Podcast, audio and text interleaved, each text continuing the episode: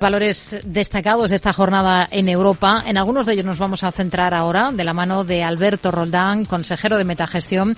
Alberto, muy buenas tardes. Hola, buenas tardes. Bueno, hemos tenido muchos nombres que tienen que ver con el sector energético. Va avanzando esa temporada de presentación de resultados aquí en Europa. Tenemos las cifras, por ejemplo, de la alemana Siemens Energy. Sale de pérdidas en su último trimestre fiscal, pero avisa de que el negocio eólico va a seguir siendo un dolor de cabeza este año también, porque prevé pérdidas de 2.000 millones de euros por la parte que tiene que ver con Gamesa. ¿Qué necesitarían ustedes eh, ver en la compañía para volver a mirar al valor? Bueno, yo creo que el, problema de Siemens Energy o de Siemens Gamesa no es tanto un problema de balance, no es tanto un problema de valoración, es un problema simplemente de comunicación y de calidad. Eh, de calidad por lo más obvio, ¿no? Y es que el mercado detectó hace tiempo, en línea con lo que ha venido comunicando, que hay muchos modelos de la, del fabricante eh, que está por debajo de los estándares y que han sido los generadores de esta grave crisis que no deja de, perseguir a la compañía, ¿no?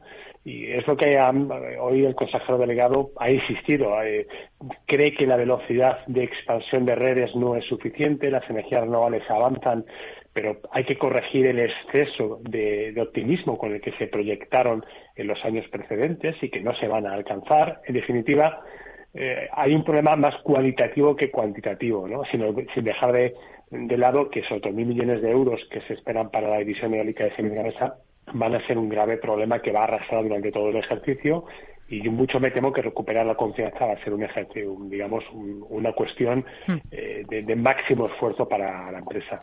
Tenemos también el punto de mira al fabricante danés de aerogeneradores Avestas, que ha regresado a beneficios en el último ejercicio.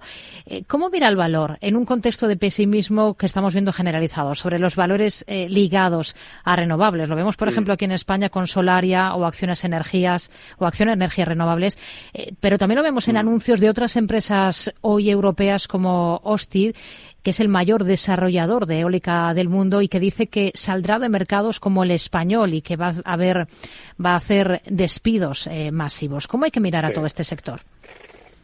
Eh, es un sector francamente complicado, muy difícil de, analizar en, pocas palabras, ¿no? porque le afecta muchas cuestiones. Cuestiones relativas al tamaño del balance, a la capacidad de repagar la deuda, a esa correlación positiva que tienen con los tipos de interés. Cuanto más suben, pues la acción se ve, se ve penalizada.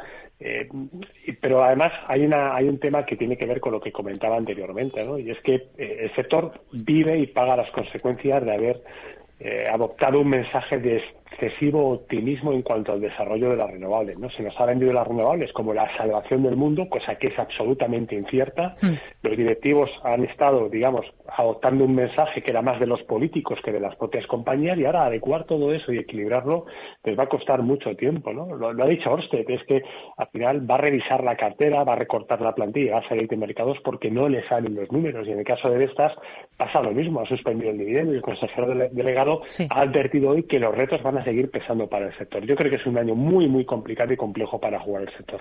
¿Qué, qué le han parecido los resultados de Total Energies?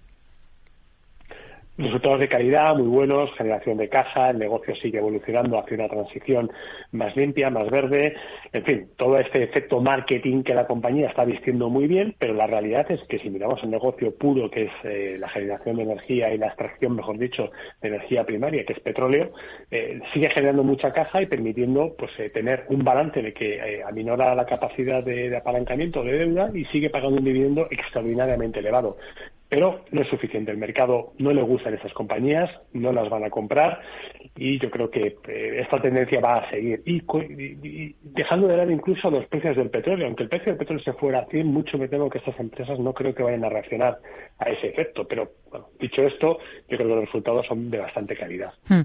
Carlsberg, la cervecera, prevé mayores ganancias este año después del desempeño del anterior afectado por la inflación y por los problemas en Rusia. ¿Se fijarían en la compañía o en alguna del sector?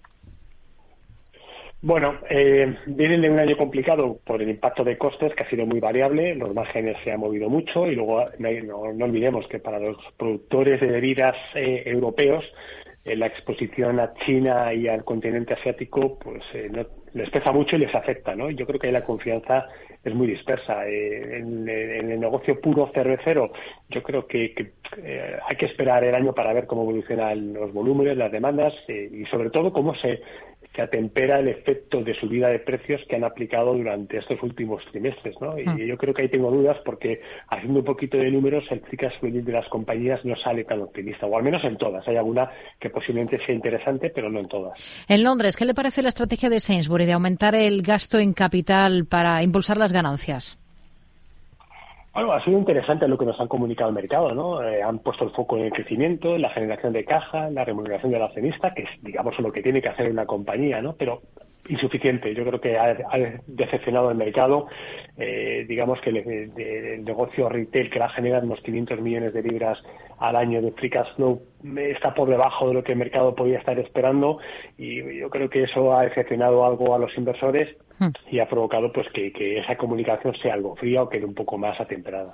Está recortando y con fuerza el valor. Una cosa más, habla mucho de los siete magníficos en Estados Unidos. Si tuviésemos que seleccionar los europeos, ¿qué par de títulos elegirías sin dudar?